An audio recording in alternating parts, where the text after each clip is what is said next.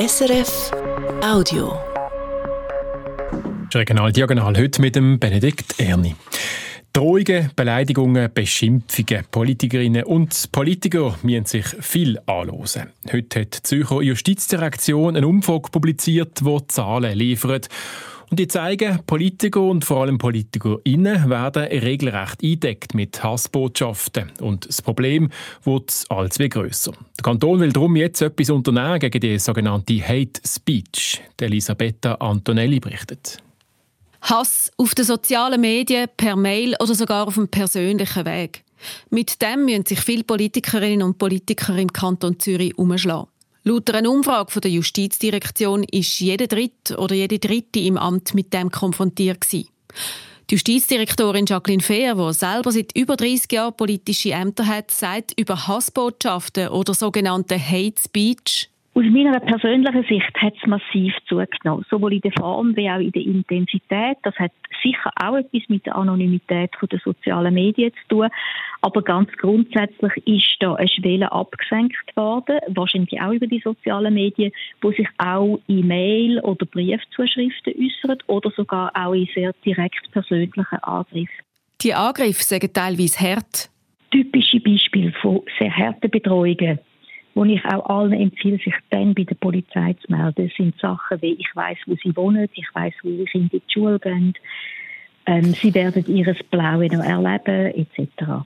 1680 Politikerinnen und Politiker auf Kantons- und Gemeindesebene können an dieser Umfrage mitmachen.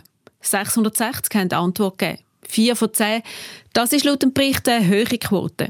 Hate Speech sei eine Gefahr für die Demokratie, sagt Jacqueline Fehr wer politisch aktiv ist, wer ein Amt übernimmt, wer damit auch Verantwortung übernimmt für das Funktionieren unserer Gesellschaft, darf das in der Erwartung machen, dass sie für das keine Anschuldigungen, Bedrohungen, Einschüchterungsversuche muss in Kauf nehmen. Darum will der Kanton die Betroffenen weiterhin unterstützen im Kampf gegen Hate Speech. Zum Beispiel, dass sie Kostengutsprachen haben für eine Beratung von einem Anwalt oder die Vorfälle an einer offiziellen Stelle melden. Es hat viel geschneit in den letzten Tagen in gewissen Teilen der Alpen, besonders auch im Engadin. Genau dort, wo in eineinhalb Wochen der Engadiner Skimarathon hat sollen starten. Hat sollen, weil es ist zu viel Schnee oben runtergekommen, eineinhalb Meter Neuschnee und darum wird der Start von Maloja auf Sils verlegt. Das haben die Organisatoren heute entschieden. Die Strecke wird also in diesem Jahr nicht über den Silser See. Aus Sicherheitsgründen erklärt der Marathonchef Menturi Kasper. Es druckt Wasser unten rauf durch die riesigen Massen von Schnee und, und x tausend Tonnen Schnee, die so abdruckt.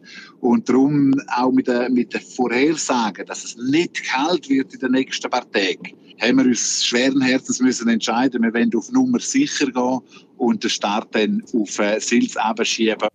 Der Start wird also um sieben Kilometer verschoben. Was das für Auswirkungen hat auf die Gesamtlänge vom Engadiner, das ist noch unklar. Die Organisatoren sind am schauen, ob allenfalls eine Zusatzstrecke es gibt zum Kompensieren.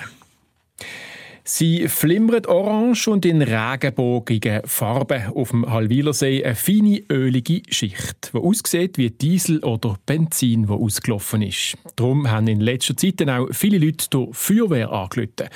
Und zwar so viel, dass Behörden jetzt Schilder aufgestellt haben an gewissen Stellen mit dem Hinweis, der Ölfilm ist völlig harmlos. Andreas Brandt.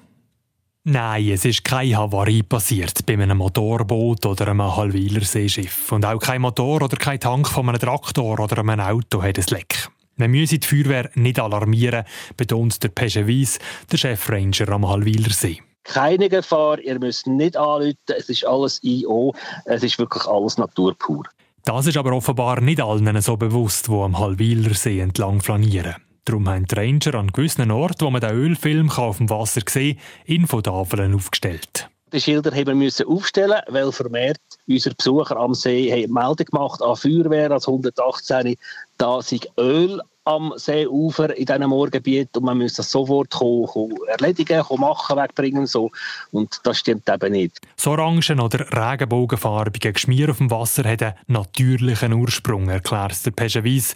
Im Hochmoor vermodert unter dem Wasser vieles, darunter auch Holz. Das sind einfach so Prozesse, die ganz tief in der Erde unten einfach ablaufen. Das ist Holz, das vermodert, Holz, und die haben auch ihre und so Zeug, und das kommt alles nicht zum Vorschein. Und dann gibt es solche Sachen wie mit, mit eisenhaltigen Sachen, die es dann einfach vermischen.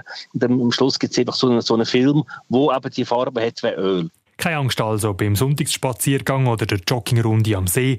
Bei den Hochmoor am Rand vom Halwilersee läuft alles so ab, wie es die Natur vorgesehen hat. Der Andreas Brand ist das bei Regional Diagonal. Mehr Geschichten aus Ihrer Region, denn in einer Stunde im Regionaljournal und zusammengefasst morgen wieder am halb fünf auf diesem Kanal. Das war ein Podcast von SRF.